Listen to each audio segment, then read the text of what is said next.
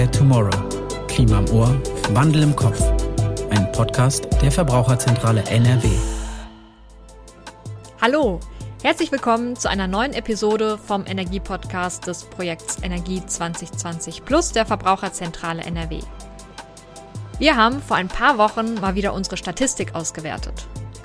Es kam unter anderem dabei heraus, dass eines der meistgesuchten Energiethemen auf unserer Webseite Wissensartikel zum Energieausweis sind. Über 110.000 Verbraucherinnen und Verbraucher haben sich im letzten Jahr über Energieausweise informiert. Sie wollten wissen, welche Häuser überhaupt einen Energieausweis brauchen, wer Energieausweise erstellt und wie viel Geld so ein Ausweis kostet. Wir dachten uns, dass es deshalb höchste Zeit ist, diesem Thema eine ganze Podcast-Episode zu widmen. Viel Spaß beim Zuhören!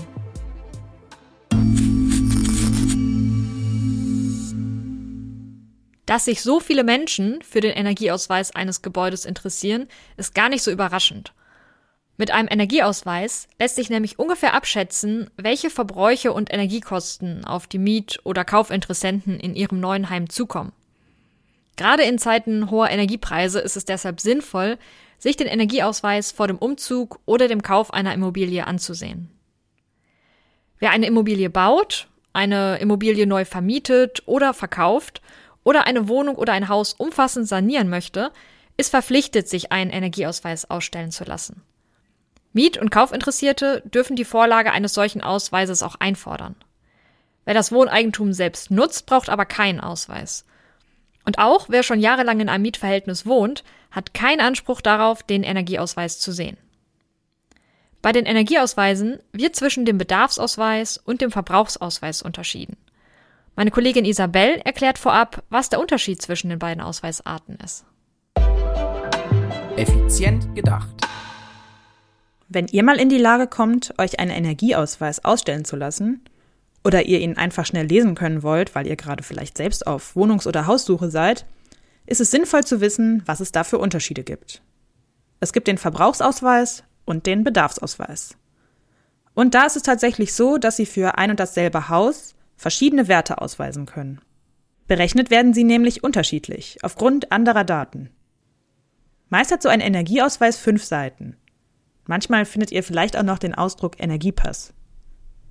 Erfolgt die Ermittlung auf Grundlage eines berechneten Energiebedarfs, spricht man vom Bedarfsausweis. Die Kennwerte für den Energiebedarf sind dann auf Seite 2 des Dokuments ausgewiesen. Seite 3 bleibt unausgefüllt. Wird im Ausweis der gemessene Energieverbrauch ermittelt, spricht man vom Verbrauchsausweis. Und die Kennwerte für den Energieverbrauch sind auf Seite 3 dargestellt. Dann bleibt natürlich Seite 2 unausgefüllt. Die Kennwerte geben den jährlichen Verbrauch in Kilowattstunden pro Quadratmeter Nutzfläche an. Je höher der Kennwert ausfällt, desto schlechter ist der energetische Zustand des Gebäudes. Aber was ist denn an dieser Unterscheidung jetzt tatsächlich wichtig für uns als Verbraucherinnen? Naja, es ist einfach so, dass sich die Zahlen schon stark unterscheiden können. Untersuchungen zufolge liegt der Endenergiekennwert eines Verbrauchsausweises durchschnittlich rund 25 Prozent unter dem eines Bedarfsausweises für ein und dasselbe Haus. Beim Vergleich unterschiedlicher Ausweistypen solltet ihr diesen Unterschied also unbedingt berücksichtigen und das Gebäude mit einem Verbrauchsausweis eher eine Klasse schlechter, das Gebäude mit einem Bedarfsausweis eher eine Klasse besser einordnen.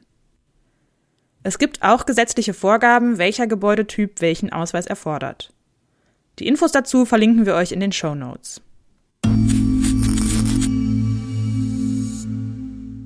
Heute begrüße ich im Interview Thomas Weber. Er ist Energieberater der Verbraucherzentrale NRW in Münster und kann deshalb direkt aus der Praxis berichten. Hallo Thomas. Hallo. Meine erste Frage heute ist, welche Rolle spielt der Energieausweis in deiner täglichen Arbeit? Wenn der Energieausweis ordentlich ausgestellt ist, ist das eine, eine hat er einen fundamentalen Charakter. Also da stecken sehr viele Informationen drin, auf die wir dann unsere Beratung aufbauen können. Da muss man nicht bei Adam und Eva anfangen, sondern hat dann schon ein gewisses Fundament, worauf man tatsächlich ansetzen kann und sich auf die wesentlichen Punkte für eine Sanierung dann auch konzentrieren kann. Okay, und auf diese Angaben im Ausweis kann man dann aufbauen. Sehr gut. Von welchen Gegebenheiten ist es denn abhängig, ob eine Immobilie energieeffizient bewertet wird? Das hängt natürlich vorrangig erstmal daran, dass die Gebäudehülle einen Wärmeschutz trägt, der dem heutigen Stand mehr oder weniger entspricht, dann kriegt man auch eine gute Bewertung. Gut heißt also im grünen Bereich, äh, dass man das so darstellen kann. Aber es gibt natürlich viele Bestandsgebäude, die sind in dem mittleren Bereich. Da muss man sich jetzt keine Sorgen drum machen, dass man da jetzt wirklich ein sehr schlechtes Gebäude sich dann vielleicht zulegen würde, sondern das gehört zu einer bestimmten Altersgruppe dazu. Aber da kann man gut aufsatteln und diese Informationen finden wir sehr häufig dann auch in den Energieausweisen.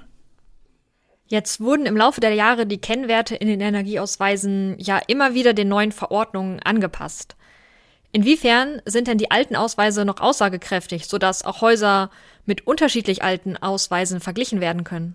Also das, was an neuen Normen hinterlegt worden ist, ist der Hintergrund, warum dann halt auch mal neue Ausweise dann im Rhythmus von zehn Jahren auch mal wieder neu ausgestellt werden sollten. Die haben natürlich so in dem, in der Feinjustierung eine Aussagekraft, wo man dann nochmal nachregeln müsste.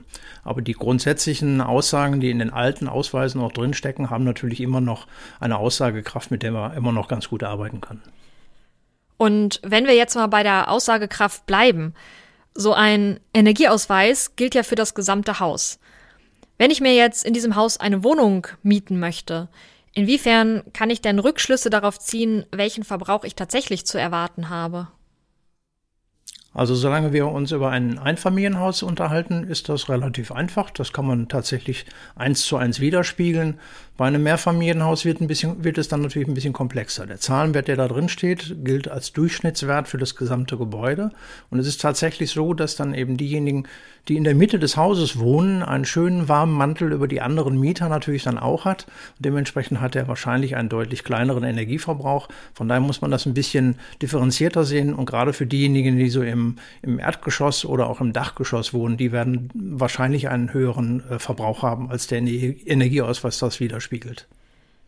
Wir haben ja am Anfang schon gehört, dass es Pflicht ist, sich einen Energieausweis ausstellen zu lassen, wenn man neu baut oder das Haus verkauft bzw. neu vermietet. Wenn ich in der Situation bin, an wen muss ich mich denn wenden, um einen Energieausweis zu bekommen? Das machen grundsätzlich die freiberuflichen Energieberater und Energieberaterinnen.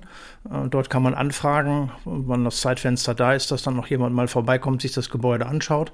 Aber das sind die freiberuflichen Energieberater, die so etwas ausstellen. Und was kostet so ein Ausweis? Also den ordentlichen Energieausweis, ich ordne den ordentlichen für den Bedarfsorientierten ein. Ähm, der bewegt sich in der Regel um die 500 Euro für ein Ein- und Zweifamilienhaus. Du sagst, der ordentliche Energieausweis ist der bedarfsorientierte Ausweis, weil er aussagekräftiger ist. Worauf sollten Verbraucherinnen und Verbraucher denn achten, wenn sie einen Energieausweis vorgelegt bekommen? Also man sollte tatsächlich darauf schauen, was für ein Ausweis ausgestellt worden ist. Es gibt ja eine einfache Ausstellungsmöglichkeit, das ist der, der über den Verbrauch dargestellt wird der hat natürlich für uns als Energieberater zwei Nachteile. Das eine ist, er beschreibt eigentlich das Nutzerverhalten, nicht das Gebäude. Also für denjenigen, der im Winter eher schon mal einen Pullover überzieht, der wird einen anderen Verbrauch darstellen als derjenige, der im Winter bei 25 Grad in der Bude hockt. Das ist der entscheidende Punkt. Von daher kriegt man darüber keine Rückschlüsse auf das Gebäude bezogen. Und das zweite ist, äh, diese Energieausweise werden in der Regel ausschließlich über den Verbrauch gemacht. Das heißt, da war wahrscheinlich auch gar kein Mensch vor Ort und hat sich das Gebäude tatsächlich angeschaut. Also von daher ist die Aussage für uns natürlich über einen äh, Gebrauch, nein, über einen Ausweis, der über den Bedarf gemacht wird, viel, viel aussagekräftiger. Deswegen sollte derjenige, der sich nach einer neuen Mietwohnung zum Beispiel umschaut oder auch ein Haus kaufen möchte, der sollte danach schauen, in welcher Qualität ist dieser Ausweis ausgestellt. Verbrauch oder eben über den ähm, bedarfsorientierten Charakter. Super, danke für die Infos und schön, dass du hier warst. Bis zum nächsten Mal. Bitte schön, gern geschehen. Nach den geballten Infos von unserem Experten erzählt euch jetzt mein Kollege Finn von seinen Erfahrungen mit dem Energieausweis. Bleibt dran.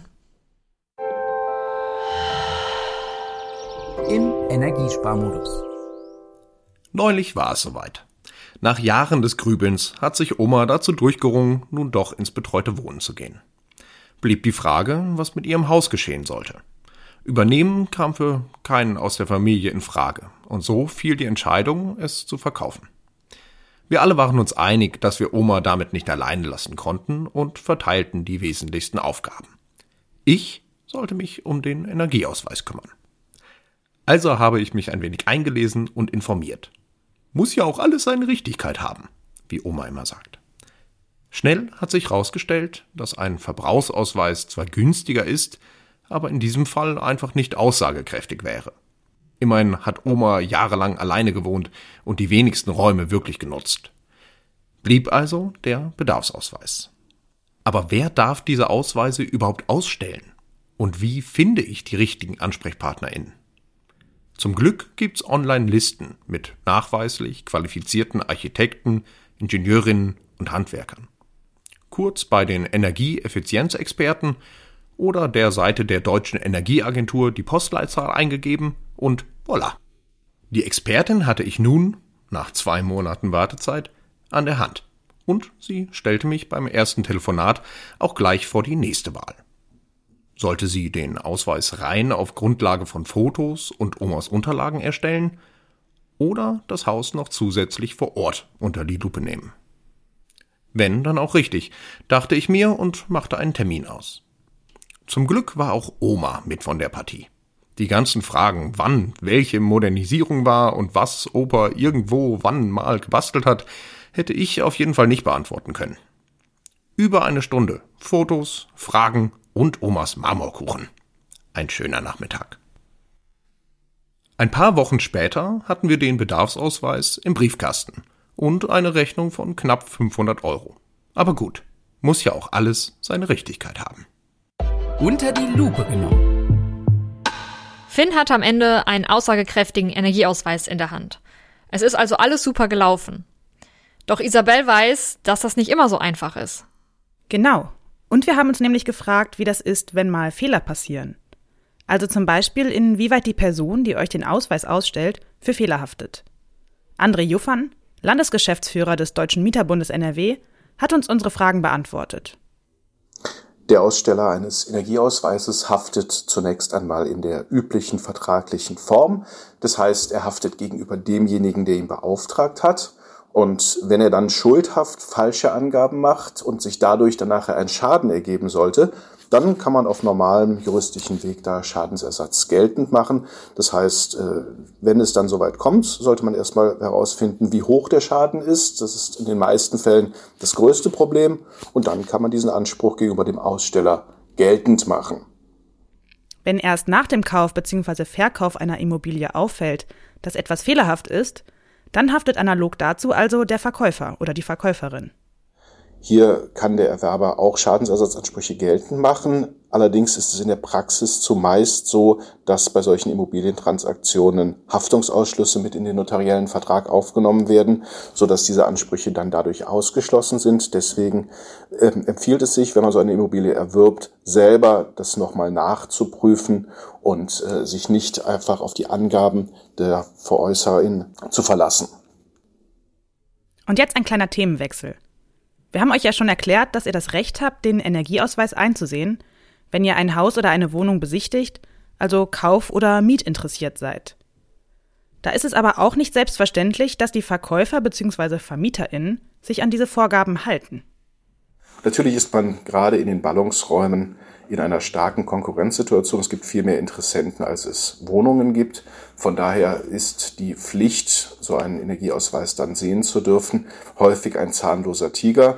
Man hat natürlich die Möglichkeit, dem äh, entsprechenden Vermieter oder der Vermieterin, äh, die einem dann keinen Energieausweis zeigt, anzuzeigen, sodass ihr dann auch ein Ordnungsgeld droht.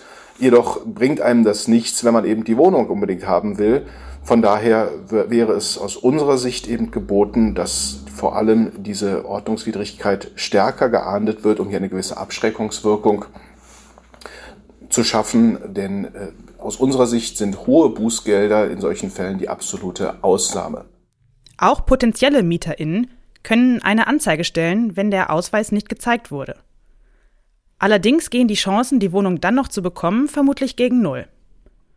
Wenn du die Wohnung sowieso nicht bekommst, ist es aber sinnvoll, die Ordnungswidrigkeit zur Anzeige zu bringen, sagt Herr Jofann. Nichtsdestotrotz würden wir gerade, wenn es da soweit kommt und man die Wohnung eben sowieso nicht bekommt, empfehlen, hier schon ein deutliches Zeichen zu setzen. Denn es hat sich aus unserer Sicht eingebürgert, dass einige VermieterInnen einfach ignorieren, dass diese gesetzliche Pflicht besteht. Und äh, deswegen sollte hier aus unserer Sicht auch gesetzlich etwas getan werden und vor allem das derzeitige Recht auch konsequenter angewendet werden. Abschließend kann man sagen, dass das derzeitige Recht im Vermietungsfall einen Energieausweis fordern zu können, meistens ziemlich ins Leere läuft. Äh, man muss sich darauf verlassen, dass die Angaben richtig sind. Da hat man meistens im Werbungsverfahren wenig Chancen, das selber nachprüfen zu können. Und man hat zusätzlich eben noch wenig Möglichkeiten, dann äh, seine Rechte durchzusetzen und gleichzeitig auch dann das, was man eigentlich will, nämlich die Wohnung zu bekommen, äh, zu erreichen. Von daher würden wir hier vor allem eben ein härteres öffentliches Vorgehen fordern, um eben potenzielle Fehlerquellen durch Abschreckung zu vermeiden. Aus Sicht des Deutschen Mieterbundes NRW sollte sich also gesetzlich etwas tun, damit Verbraucherinnen nicht nur ihr Recht bei fehlerhaften Angaben durchsetzen können, sondern auch ein größerer Anreiz geschaffen wird, damit sich Vermieterinnen an geltendes Recht halten und den Ausweis vorzeigen. Der Energieausweis bewertet die Energieeffizienz eines Gebäudes. Deshalb ist es sinnvoll, sich den Ausweis vor dem Umzug oder dem Kauf einer Immobilie anzusehen. So könnt ihr ungefähr abschätzen, welche Verbräuche und Energiekosten auf euch zukommen und welche Sanierungen empfehlenswert sind. Weitere Infos zum Energieausweis findet ihr bei der Verbraucherzentrale. Klickt einfach auf den Link in den Show Notes.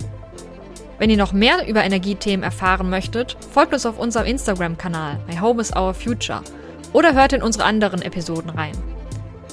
Beim nächsten Mal geht es bei uns um die Stromgewinnung aus Photovoltaikanlagen. Wir freuen uns, wenn ihr wieder dabei seid. Bis dann. In the Air Tomorrow. Ein Podcast der Verbraucherzentrale NRW.